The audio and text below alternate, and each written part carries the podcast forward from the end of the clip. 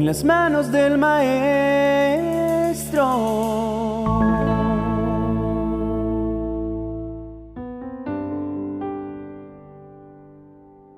Juan el Bautista era especial para mí.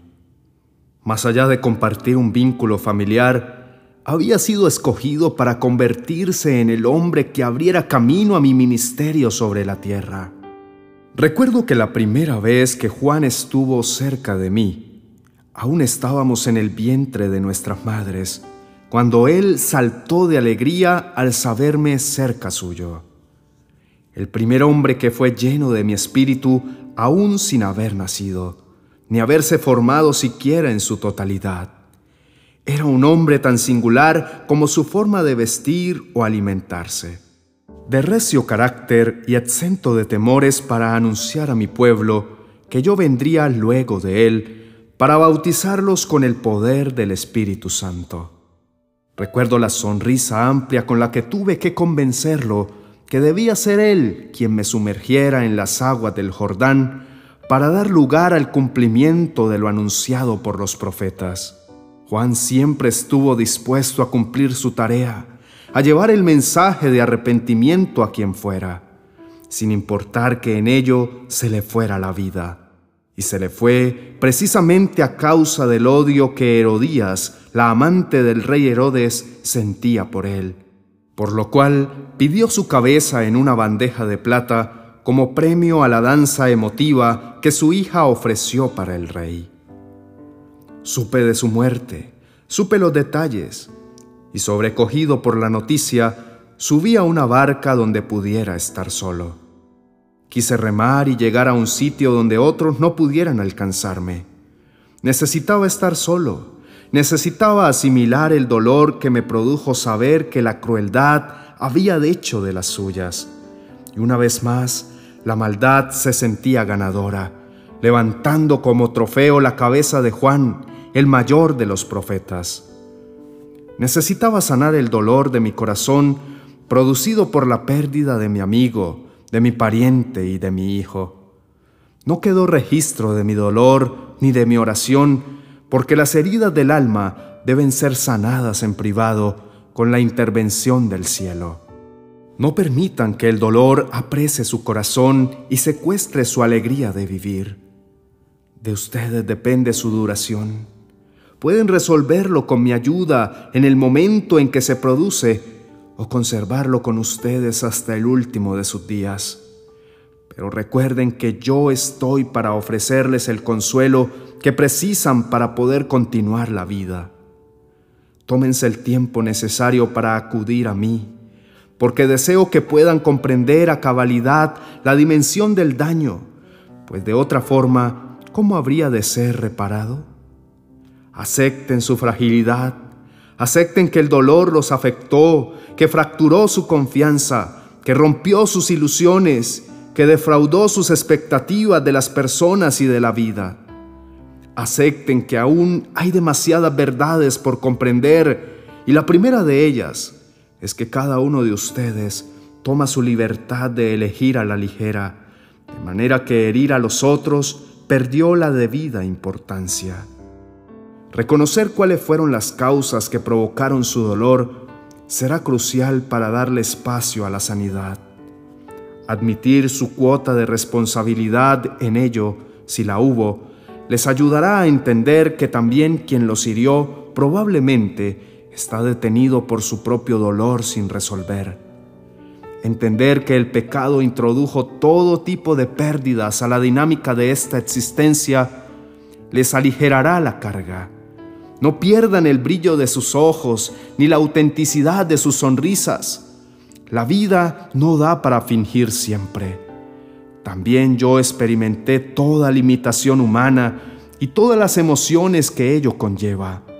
No había forma de que no me doliera una pérdida como esa.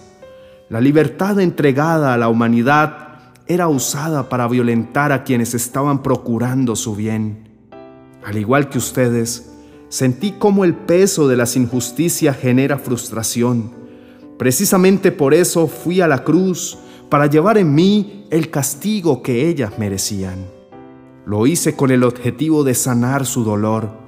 Si por causa del daño que una persona les hizo, sienten el deseo de declararla completamente culpable y condenarla a pena de muerte, quiero que entiendan que esa sentencia yo la pagué hace más de dos mil años sobre un madero para que ella también pudiera ser libre del peso y el dolor de la culpa. No quiero que sigan la vida aferrados al dolor, que se pierdan el abrazo cálido que les ofrezco a través de los rayos del sol, porque su amargura los cubrió de espesas sombras. La vida no da para fingir siempre. Podrán usar su mejor traje para recibir el año que se aproxima. Podrán desearse muchos éxitos bajo el fervor de las fiestas y podrán hablar de las metas que se trazaron para el futuro pero si no permiten que yo sane su dolor, no avanzarán a ella jamás.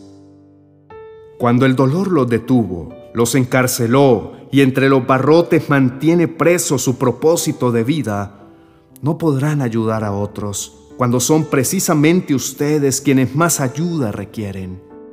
Recuerden que también a causa de su dolor han cobrado en inocentes el daño que les hicieron los culpables.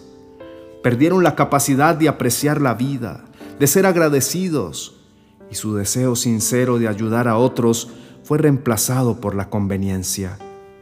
Yo vine a la tierra para abrazarlos en medio de su jornada de dolor, para traerles consuelo, para cumplir la pena de los condenados y darle vida plena y eterna a todos los que dan un paso adelante para admitir que la precisan.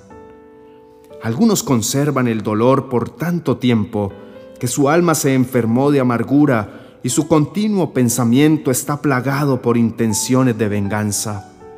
Pero yo quiero sanarlo para que puedan acceder a la nueva vida que les ofrezco. Lancen sus penas a lo profundo del mar para dejarlas sepultadas allí, de modo que no puedan regresar a buscarlas.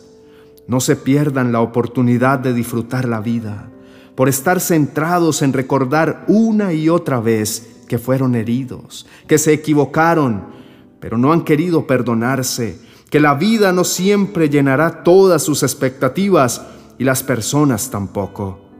Dense el derecho del error, pero también la oportunidad de corregir.